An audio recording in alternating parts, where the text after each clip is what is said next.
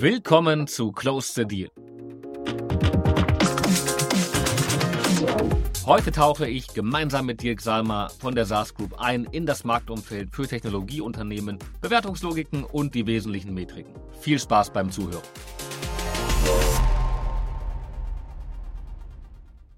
Herzlich willkommen zur 19. Episode von Close the Deal. Wie ihr wisst, spreche ich alle zwei Wochen mit Persönlichkeiten aus dem M&A und Corporate Finance Kosmos und wir diskutieren das aktuelle Marktgeschehen, Trends und Wege, um sich noch erfolgreicher aufzustellen. So, und äh, heute geht es um eine ganz spannende Geschichte, denn Technologie ist in aller Munde. Die digitale Transformation ist ein treibender Faktor für weite Teile des Wirtschaftslebens und egal wohin man den Blick wirft, überall wird von Technologie, von AI und von neuen Entwicklungen äh, gesprochen. Eine sehr, sehr große konstante Dynamik, geprägt von einer großen Innovationskraft und vielen disruptiven Entwicklungen. Und ähm, das befeuert natürlich auch den M&A-Markt, angetrieben von sehr, sehr raschen Fortschritten und innovativen Durchbrüchen, wie zum Beispiel ChatGPT, wo wir heute sicherlich auch kurz drüber sprechen werden. Verliert die digitale Transformation nicht an Geschwindigkeit, ganz im Gegenteil. Ich habe das Gefühl, gerade im letzten Jahr hat es nochmal richtig an Fahrt aufgenommen und äh, KI und viele Automatisierungsmöglichkeiten haben einen ganz erheblichen Einfluss auf, ähm, auf SaaS-Unternehmen auch und tragen eben dazu bei, dass viele SaaS-Anwendungen noch leistungsfähiger und noch kundenorientierter werden. Ähm, auf der anderen Seite natürlich auch ein großes Risiko, dass dadurch ganze Geschäftsmodelle verschwinden oder über Nacht ähm, disruptiert werden. Und ähm, genau da wollen wir heute mal etwas tiefer einsteigen und die Dynamik und den Markt für SaaS-Unternehmen, also Software-as-a-Service-Unternehmen, Technologien und auch M&A in diesem Marktumfeld ähm, ein bisschen verstehen, auf wesentliche Metriken eingehen und auch Bewertungslogiken einmal gemeinsam diskutieren. Und ähm, ja, gerade beim Thema Bewertung, da spielt die ARR, also der Annual Recurring Revenue, immer wieder eine wahnsinnig wichtige Rolle. Und ähm, warum das so ist und was sich überhaupt hinter dem ARR und den wesentlichen weiteren Metriken im SaaS-Geschäft verbirgt, das wollen wir heute mit Dirk Salmer diskutieren. Dirk ist Head of Origination bei der SaaS Group und arbeitet derzeit daran, ein breites Portfolio von SaaS-Unternehmen aufzubauen. Schaut dabei ähm, nach Targets an einer Größenordnung eine bis zehn Millionen ähm, Euro ARR. Und ähm, ja, als echter SaaS-Experte hat Dirk damit wahnsinnig tiefe Einblicke in den Markt, in das Marktumfeld, die Dynamiken und die Bewertungsmethodiken. Und insofern freue ich mich auf eine sehr, sehr spannende und, ähm, und breite Diskussion. Herzlich willkommen zu Close the Deal, lieber Dirk. Ja, vielen Dank, Kai, für die Einladung. Äh, freut mich, dass ich hier sein darf und ähm, ja, freue mich auf eine span äh, spannende Session.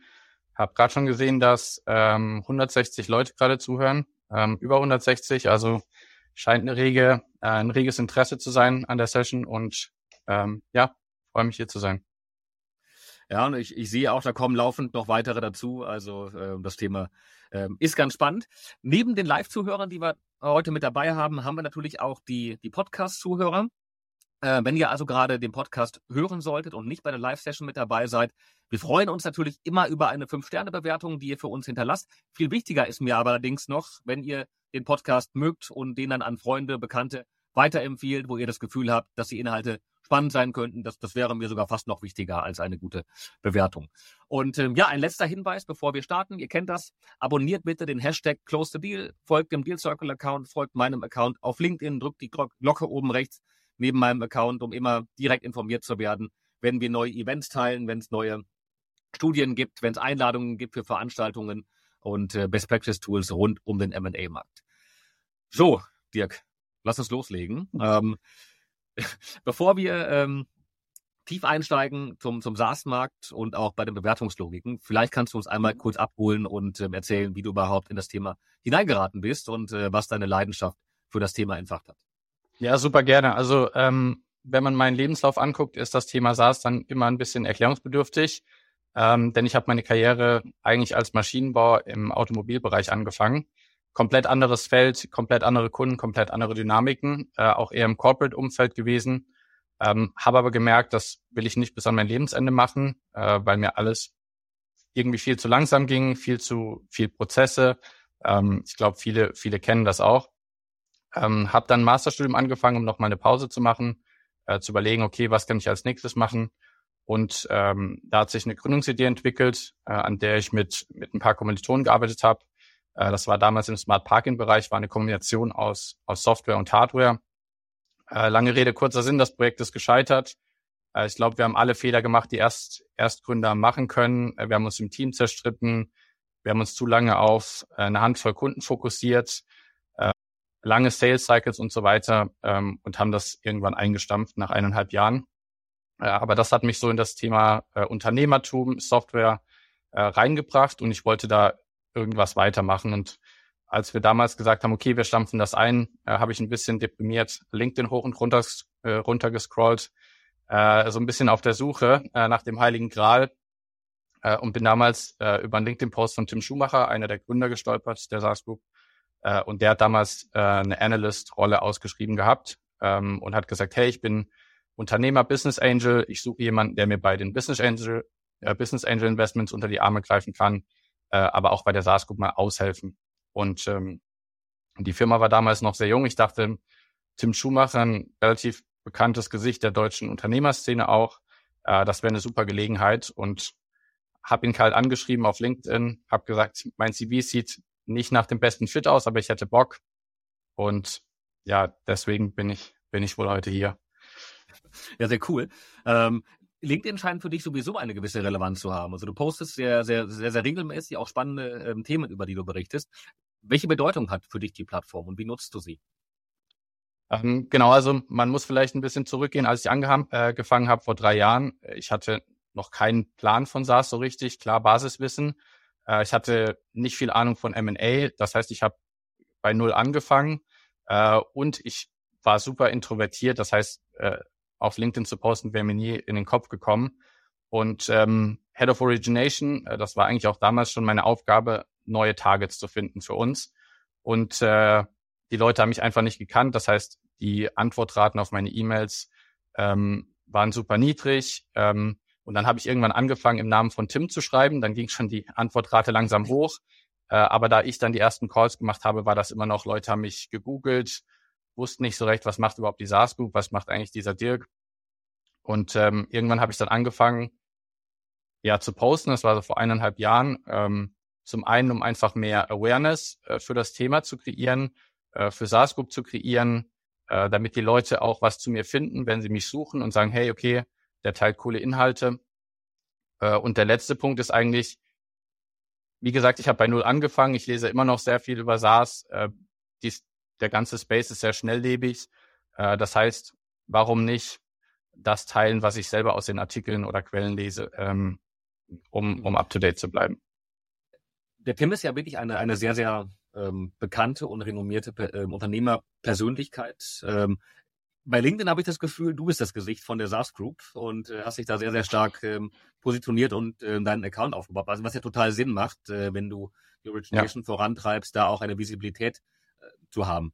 Ähm, ja, ganz spannend, wie man ähm, dann dafür die, die Plattform nutzen kann. Auch, auch dazu hatten wir in der Vergangenheit immer mal wieder ähm, ähm, Live-Sessions, wie man eine LinkedIn-Strategie entwickelt, wie man seine Zielgruppen definiert, wie man die Inhalte definiert.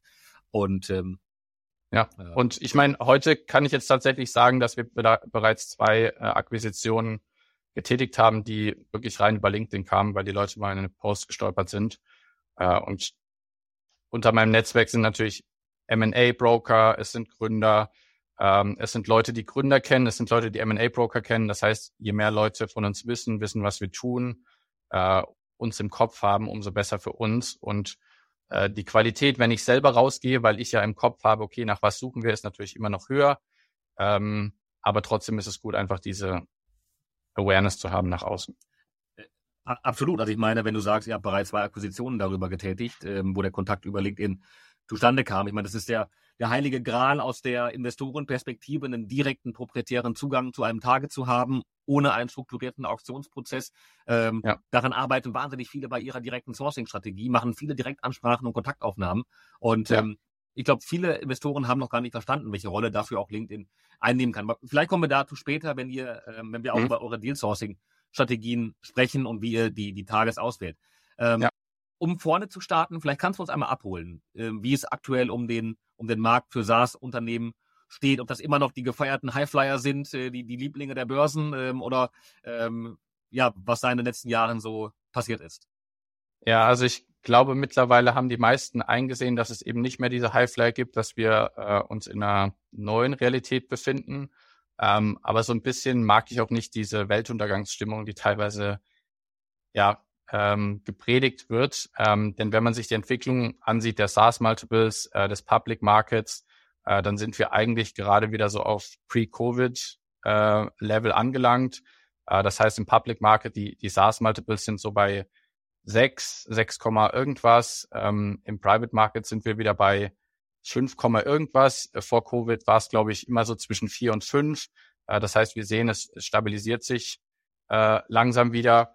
Äh, was wir aber wiederum auf der auf der Downside sehen, ist, dass natürlich äh, viele Unternehmen, die den Venture Capital Pfad eingeschlagen haben, auf relativ hohen Bewertungen Kapital aufgenommen haben, dass es da so ein bisschen ähm, zurückschlägt jetzt, äh, weil die eben Schwierigkeiten haben, äh, auf der gleichen Bewertung oder auf höheren Bewertungen äh, Kapital aufzunehmen, nicht die äh, Ziele erreicht haben, die sie vielleicht erreichen wollten.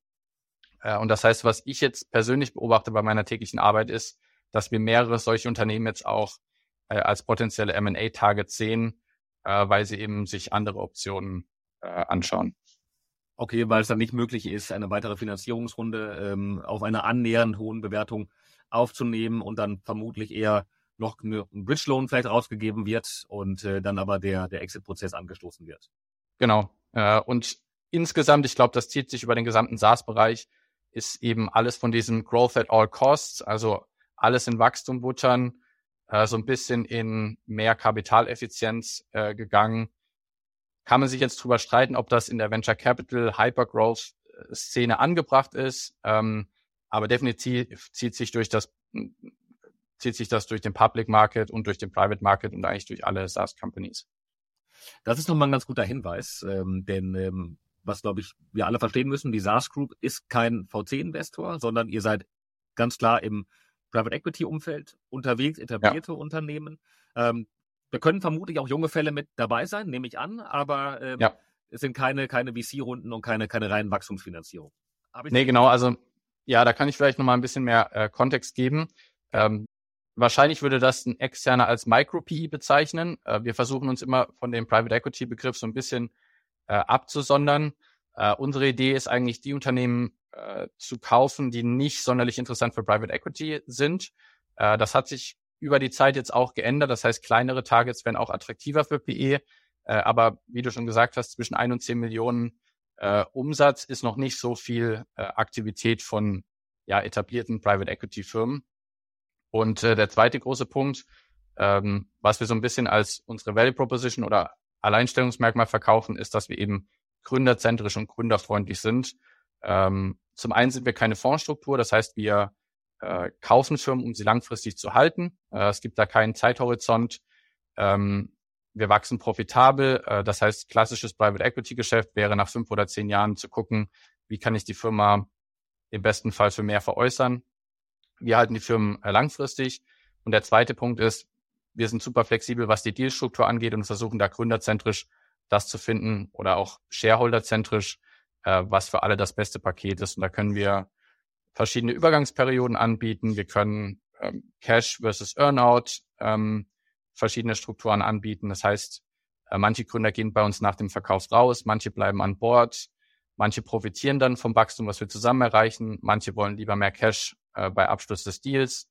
Äh, und da haben wir eben die ganze Boilerplate und das unterscheidet uns auch so ein bisschen. Äh, und der letzte Punkt, M&A ist unser Brot- und Buttergeschäft, wenn du so willst. Ähm, und wir haben den Prozess zunehmend optimiert. Das heißt, so sechs bis acht Wochen ähm, reicht uns eigentlich, um so eine Transaktion von NDA bis äh, tatsächlich Vertragsunterschrift äh, durchzuführen. Wow. Also das, das ist ein Wort. Ähm, also häufig dauern, also gerade in dieser Transaktionsgröße, in der ihr unterwegs seid, das, ich würde es nicht unbedingt Micro-PE bezeichnen, aber das ist schon ganz klar Small Cap M&A. Ähm, ja. Und ähm, das, das heißt, ich, ich nehme an, ihr liegt bei Transaktionsgrößenordnungen zwischen 5 bis 50 Millionen Euro Kaufpreis, vermutlich in der, in der Größenordnung, ganz dicker Daumen. Ähm, ja. Und äh, da sehe ich eher Prozesse, die auch gerne mal ein halbes Jahr, ein Dreivierteljahr oder auch deutlich länger als ein Jahr dauern können. Und äh, wie schafft ihr das, dass ihr so schnell ähm, exekutieren könnt? Also wir haben tatsächlich noch ein relativ kleines M&A-Team. Wir sind nur vier Leute. Ähm, aber wir haben halt alles durchoptimiert. Das heißt, wir haben schon die Listen mit den Sachen, die wir sehen wollen. Äh, wir geben schon relativ schnell eine Preisindikation. Das heißt, wir fragen im ersten Schritt eigentlich nur SaaS-KPIs und Financials an. Äh, auf das dieser Basis können wir. Fünf, fünf, fünf bis zehn Mal ARA. So machen wir dann einmal die ganze Ja, genau, ja. Grobe Daumenpeilung. Wir versuchen da schon ein bisschen ähm, professioneller an die, an die Sache ja, ranzugehen. Das, das denke ich. Gehen wir gleich in der Tiefe drauf ein, wie ihr das macht, aber ich habe dich unterbrochen. Genau. Ähm, aber ich glaube, um so schnell zu sein, musst du auch relativ schnell sein, äh, Firmen auszuschleusen oder abzusagen, die eben kein guter Fit sind, äh, um eben die paar auszuwählen, die ein guter Fit sind und da äh, relativ schnell zu agieren. Und ähm, vielleicht noch kurzer Exkurs, wie die SaaS Group aufgebaut ist. Private Company, kein Fund. Äh, und wir haben ein internes Team von 40 Leuten, um dem Portfolio äh, Firmen zu helfen. Da sind Marketing-Experten dabei, da sind Pricing-Experten dabei. Äh, wir haben eigene Recruiter und eine HR-Abteilung, ähm, zentralisiertes Accounting und so weiter. Und die unterstützen uns natürlich auch im Due Diligence-Prozess. Ähm, das heißt, zu dritt oder viert könnten wir das, glaube ich, kaum stemmen.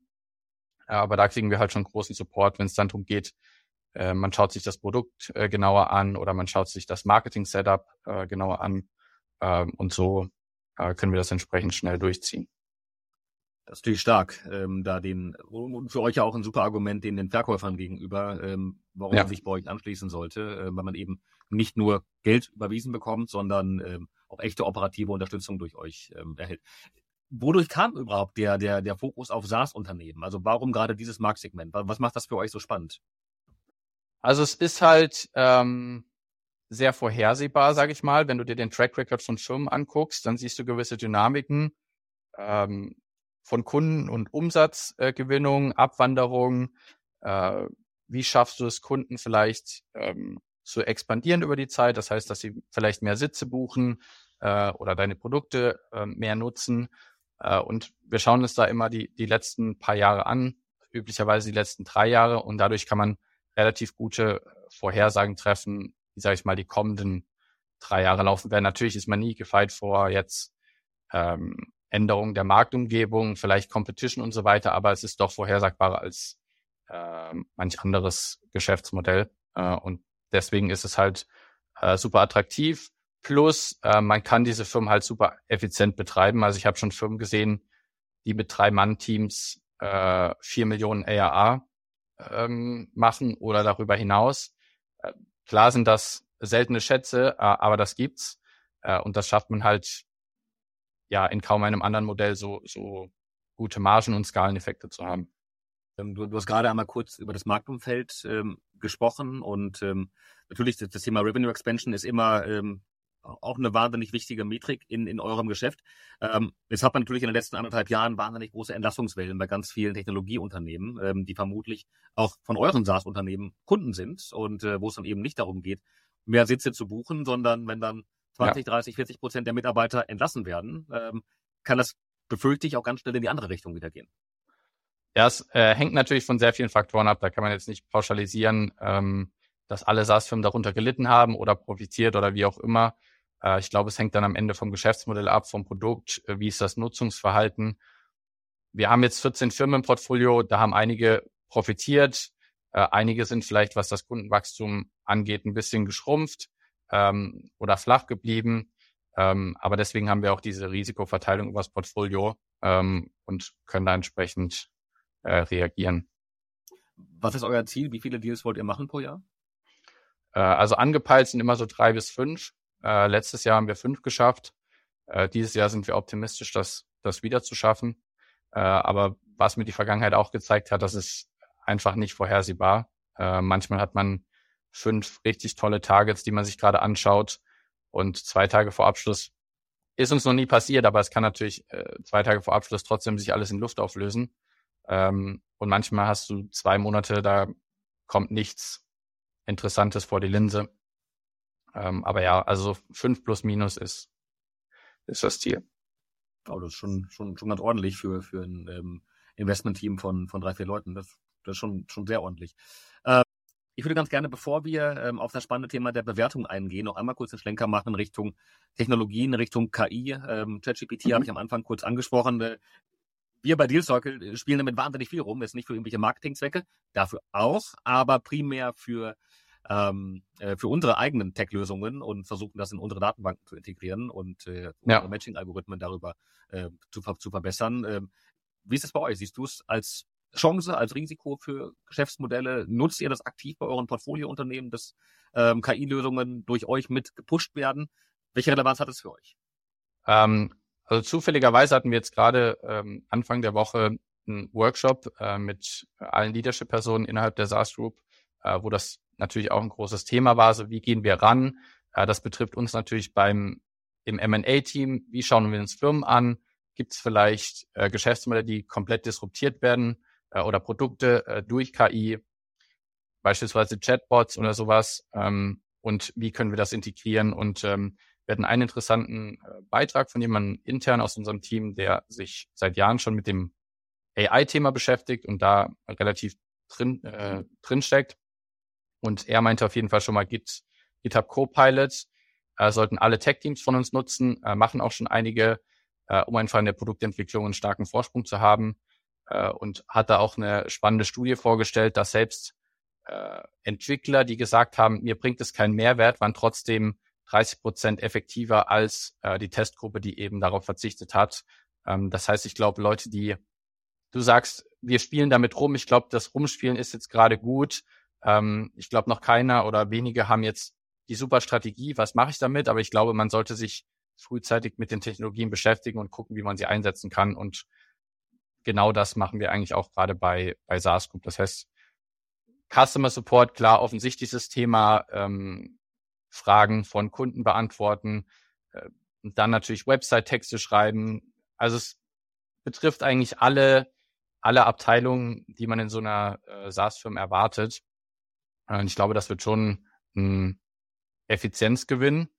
Ähm, aber es wird natürlich auch dazu führen, dass es gewisse Risiken für Produkte gibt, ähm, ja. die vielleicht dadurch obsolet werden.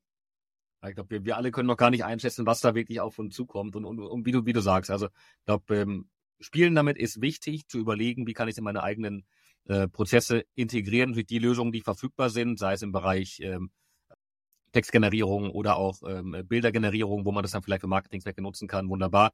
Ähm, in den Datenbankstrukturen, da ist vieles noch im, im Entstehen und äh, ich glaube, wir haben heute noch überhaupt keine Ahnung, was in einem Jahr möglich sein wird und äh, was ja. da auf uns zukommt. Neben den obvious Anwendungsfeldern, die heute auf dem, auf dem Tisch liegen, ähm, äh, kommt da noch wahnsinnig viel auf uns zu. Ich musste neulich ähm, so staunen, als ich die, ähm, die, die, äh, die Anzahl der, der ähm, Parameter gesehen habe, die jetzt äh, mittlerweile ähm, von Large Language Models äh, verwendet wird. Und man, man spricht ja immer von dem Murschen Gesetz, Verdopplung alle zwei Jahre.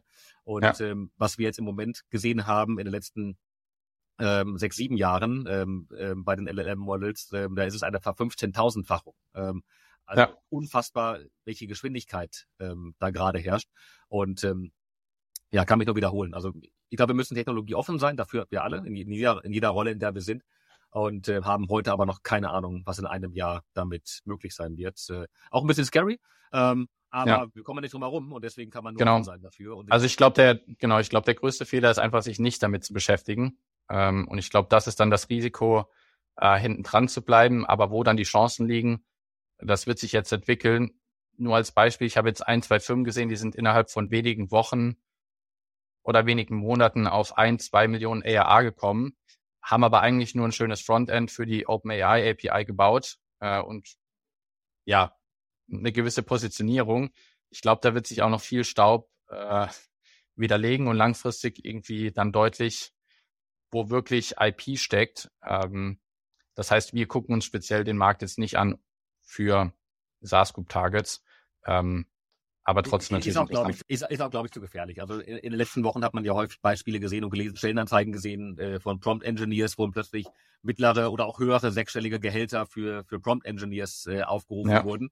Und ähm, jetzt im nächsten Schritt sieht man immer wieder Beispiele, äh, wo dann äh, ChatGPT sich selbst die Prompts schreibt. Und äh, das heißt, auch dieser gehypte Job, der vor, vor drei Wochen noch äh, super interessant war, ist vielleicht in zwei Wochen schon wieder obsolet.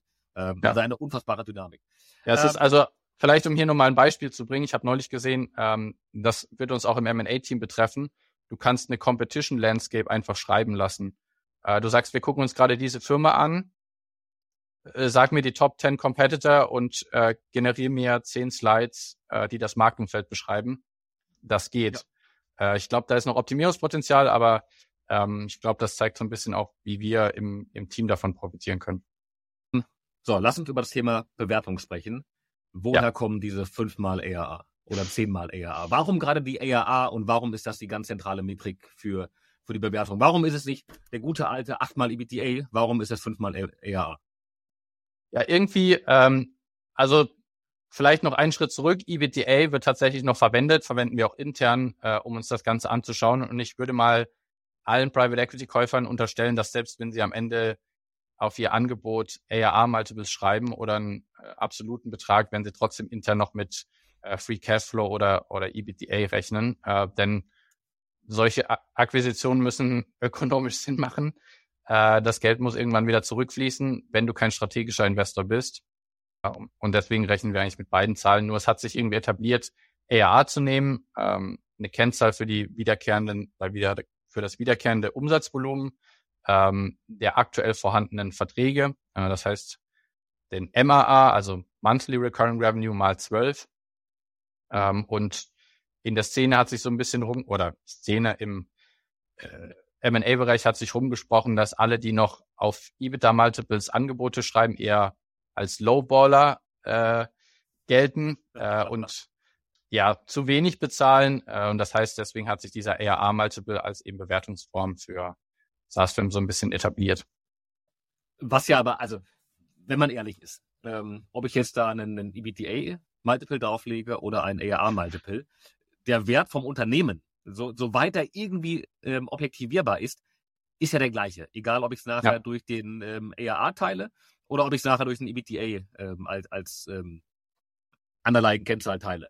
Ähm, der Unternehmenswert dahinter sollte der gleiche sein. Ähm, und ähm, trotzdem, ja, ja ich verstehe schon, das ist äh, wirklich in der Branche ähm, eine Metrik, die einfach ähm, geläufiger ist, weil natürlich gerade bei vielen jungen Technologieunternehmen einfach Jetzt hatte ich jetzt fast den billigen Wortwitz gemacht, weil noch nicht viel EBIT da ist und äh, ja. man deswegen mit dem EBITDA-Multiple äh, sehr, sehr schwer arbeiten kann.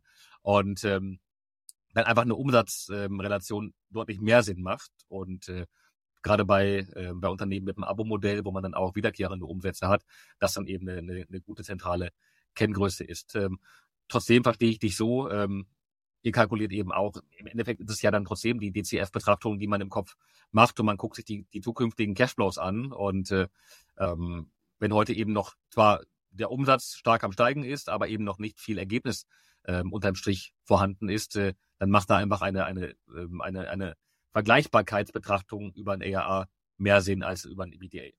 Ja, ich glaube, das wurde so ein bisschen vom, vom Public Market übernommen, wo halt mit Forward Revenue Multiples und so weiter gerechnet wird. Da macht das auch ein bisschen mehr Sinn.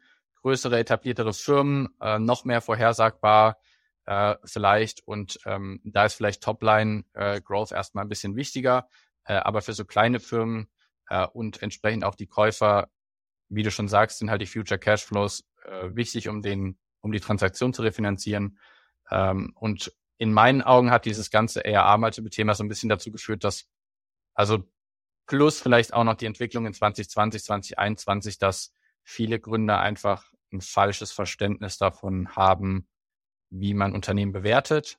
Äh, und halt sagen, ja, ich habe gehört, so 5x ist Durchschnitt, äh, ich habe jetzt hier ein 3 Millionen ARA-Unternehmen, macht noch keine Profite, äh, aber dann kriege ich da jetzt 15 Millionen dafür, so ist es halt pauschal nicht.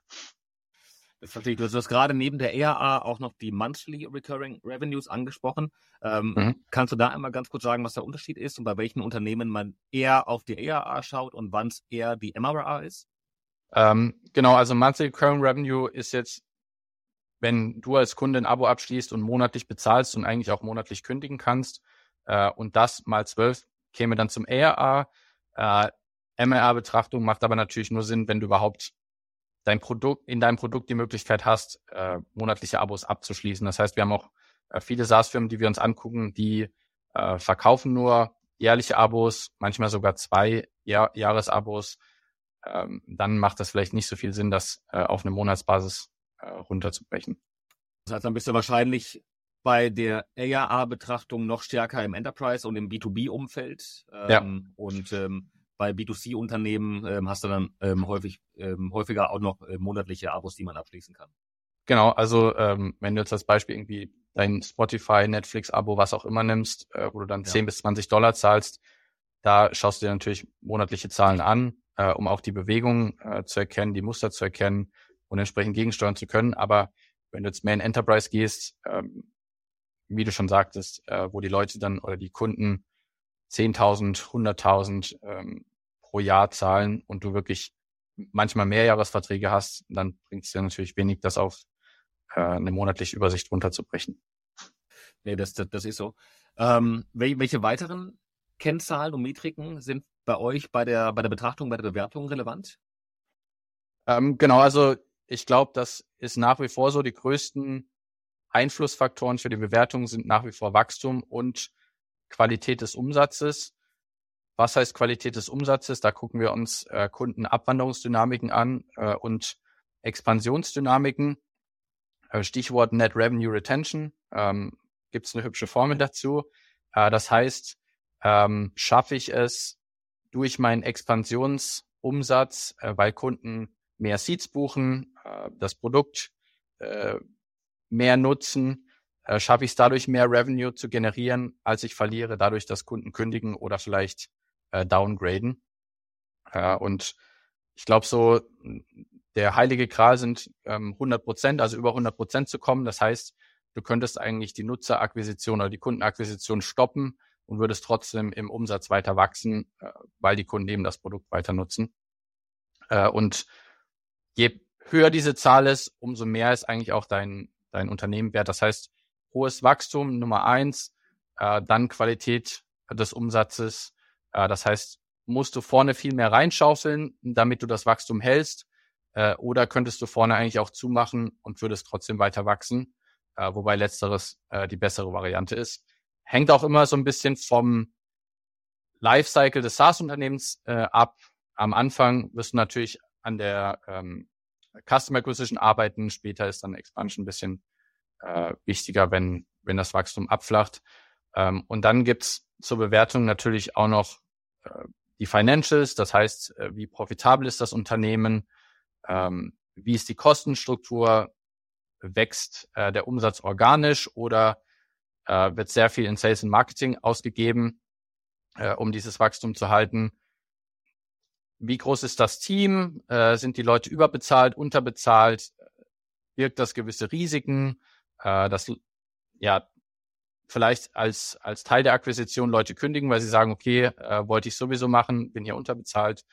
Ähm, das heißt, es ist zum einen so der Trade-off zwischen Wachstum, Profitabilität, äh, Kostenstruktur und ein wichtiger Punkt, der auch oft außer Acht gelassen wird, ist die Dealstruktur bei uns. Äh, da wir eben so eine breite Range haben, äh, kommt es immer darauf an, will jemand verkaufen, am nächsten Tag aussteigen und möglichst das ganze Geld bei Abschluss äh, oder haben wir da vielleicht eine Earnout-Komponente, wo, sage ich mal, die Risik, äh, das Risiko gestreut ist auf Gründerteam und äh, unsere Seite so ein bisschen. Äh, und wie auch ist, wie lang ist die Übergangsperiode? Sind das drei Monate? Sind das zwölf? 24 Monate? Äh, und entsprechend, je größer Earnout-Komponente, je länger Übergangsperiode, umso höher können wir dann ein bisschen äh, mit der Bewertung auch gehen. Wie hoch sind da die Earnout-Komponenten so ähm, in der Relation zur, ähm, zur Vorab-Kaufpreiszahlung? Ungefähr? Gibt es da eine Range? Äh, Daumenpeilung würde ich mal sagen, so 20 Prozent. Äh, wir hatten auch neulich die Diskussion, ist natürlich in 0,0 Prozent der Fälle der Fall, dass der Gründer einen Earnout vorschlägt oder es kommt manchmal vor, aber üblicherweise ist das ja eine, äh, ein Mechanismus, den du auspackst, wenn du bei der Bewertung zu weit auseinander liegst, äh, um dann so einen, einen Mittelweg zu finden. Aber ja, so roundabout ähm, 20 Prozent kann manchmal höher sein, äh, manchmal niedriger sein. Das sprichst du einen, einen, einen ganz spannenden Faktor an, und zwar das Thema äh, Bewertungsvorstellungen der, der Verkäufer. Haben die Verkäufer ein, ein realistisches Bild, was ihre Unternehmen wert sind? Können die das einschätzen? Ähm, wie, wie nimmst du das wahr? Hm, ich würde sagen, in den meisten Fällen nicht. Ähm, ich glaube, also was wir, was meine Aufgabe ist und auch die Aufgabe des M&A-Teams ist eigentlich gute Argumente zu finden, weil es so ist. Ähm, ich habe ja vorhin schon gesagt, private äh, SaaS gehen zurzeit für 5, irgendwas X im Durchschnitt über den Tisch. Äh, das sind strategische Akquisitionen schon mit eingepreist. Ähm, das heißt, ich würde mal sagen, jetzt führe ich noch einen weiteren Begriff ein, Rule of 40. Äh, ich weiß nicht, ob das jeden Begriff ist. Ähm, das ist die Wachstumsrate im Prozent plus äh, die Profitmarge addiert, äh, also EBITDA-Marge addiert. Und ähm, wenn du unter der Rule of 40 bist, das heißt äh, Wachstum und Profitmarge addiert äh, unter 40 ist, hast du, glaube ich, kaum Chancen, über 3x zu kriegen in den meisten Fällen. Ähm, das ist jetzt sehr pauschal gesagt, da gibt es viele Nuancen und da müssen ein paar mehr Faktoren betrachtet werden. Aber äh, ich würde mal sagen, je höher die Rule of 40 ist äh, und je weiter du von der Linie oben drüber bist, äh, umso höher äh, ist letztendlich auch deine Bewertung, umso näher kannst du auch an die fünf oder vielleicht darüber hinauskommen.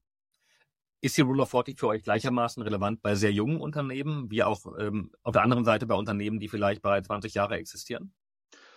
Vielleicht muss man dazu sagen, wir gucken uns eigentlich gar nicht so junge Unternehmen an. Äh, das heißt, okay. die Unternehmen, die wir uns angucken, sind in der Regel fünf plus äh, Jahre alt. Ja. Und die Rule of 40 ist gleichermaßen relevant. Im, am Anfang, in der Frühphase, äh, würde man erwarten, dass das Wachstum vielleicht größer ist als die Profitabilität.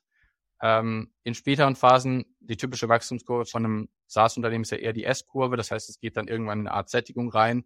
Äh, und dann ist es vielleicht wichtiger, wenn man merkt, okay, äh, bei New User Acquisition ähm, sehen wir irgendwie einen Slowdown, äh, dass man vielleicht mehr auf Profitabilität achtet oder Expansion. Ähm, aber üblicherweise nimmt dann das Wachstum ab und man sollte vielleicht ein bisschen mehr auf Profitabilität achten, wenn man ähm, auf M&A äh, oder auf einen Exit optimieren will.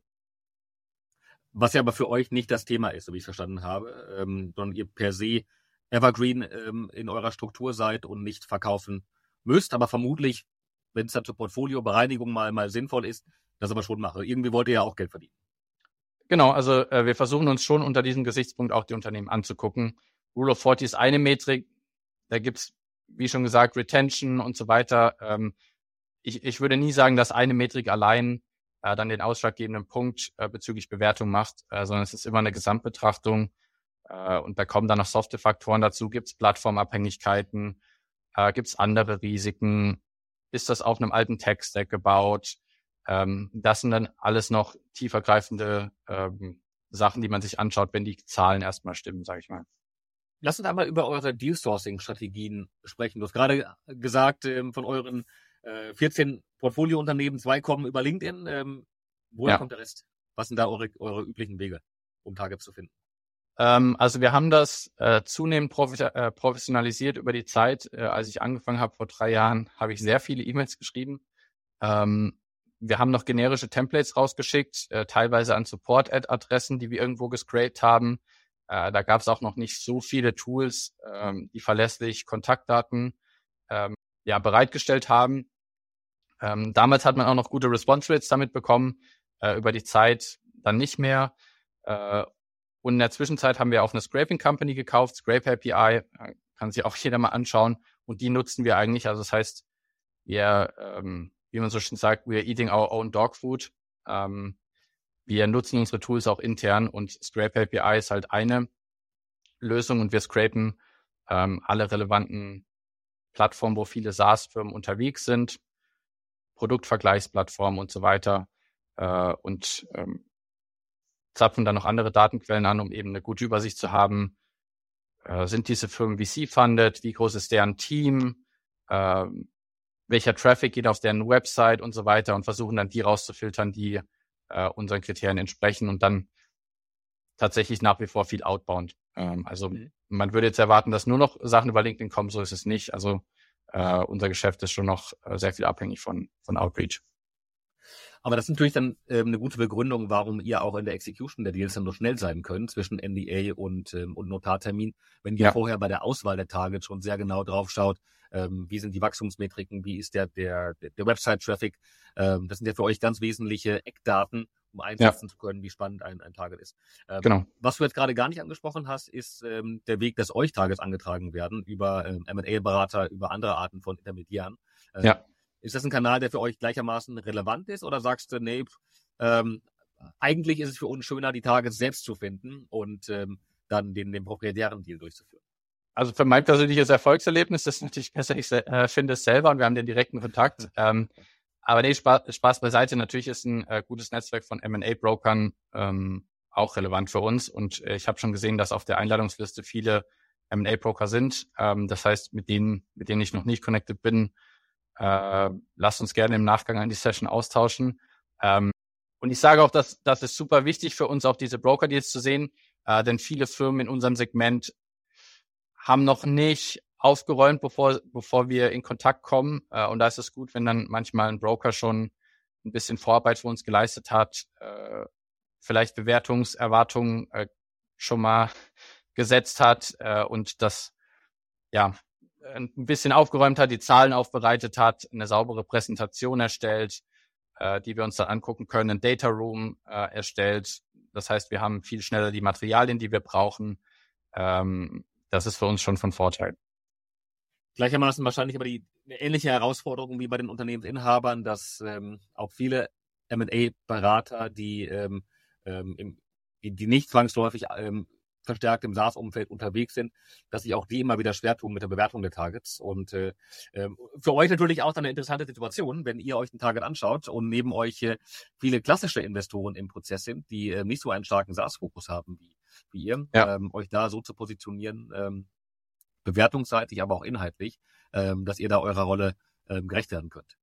Ähm, ich hoffe, ich trete hier jetzt niemandem auf den Schlips, aber ähm, ich glaube, es ist im SaaS-Bereich oder als M&A-Broker wahrscheinlich schon wichtig, äh, sich auf was äh, zu fokussieren. Äh, außer man ist natürlich eine 200-Mann-Firma, wo es eben Abteilungen für die verschiedenen Themen gibt. Äh, aber gerade in der Hype-Phase 2020, 2021 habe ich persönlich viele schwarze Schafe kennengelernt, die dachten, ach ja, cool, äh, M&A-Broker, das kann ich auch. Äh, in manchen Ländern braucht man da auch nicht unbedingt eine Lizenz oder irgendwelche Vorkenntnisse. Und das geht dann eigentlich nur schief. Also ich weiß gar nicht, wie die an ihre Kunden gekommen sind und die Gründer überzeugen konnten, mit denen zusammenzuarbeiten. Ähm, ich würde jedem Gründer da ans Herz legen, Reference Calls zu machen oder sich mal anzugucken, äh, welche Deals die schon gemacht haben. Ähm, aber genau, speziell 2020, 2021 habe ich da ähm, keine guten Erfahrungen gemacht, aber ähm, grundsätzlich haben wir ein gutes Netzwerk an M&A-Brokern und ähm, ich finde das immer gut.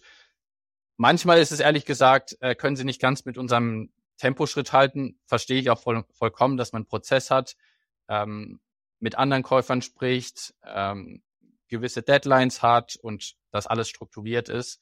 Ähm, da ist es dann je nach Timeline für uns auch schwierig, dem nachzukommen, weil wir in derselben Zeit manchmal potenziell zwei Deals machen könnten. Aber so ist es halt.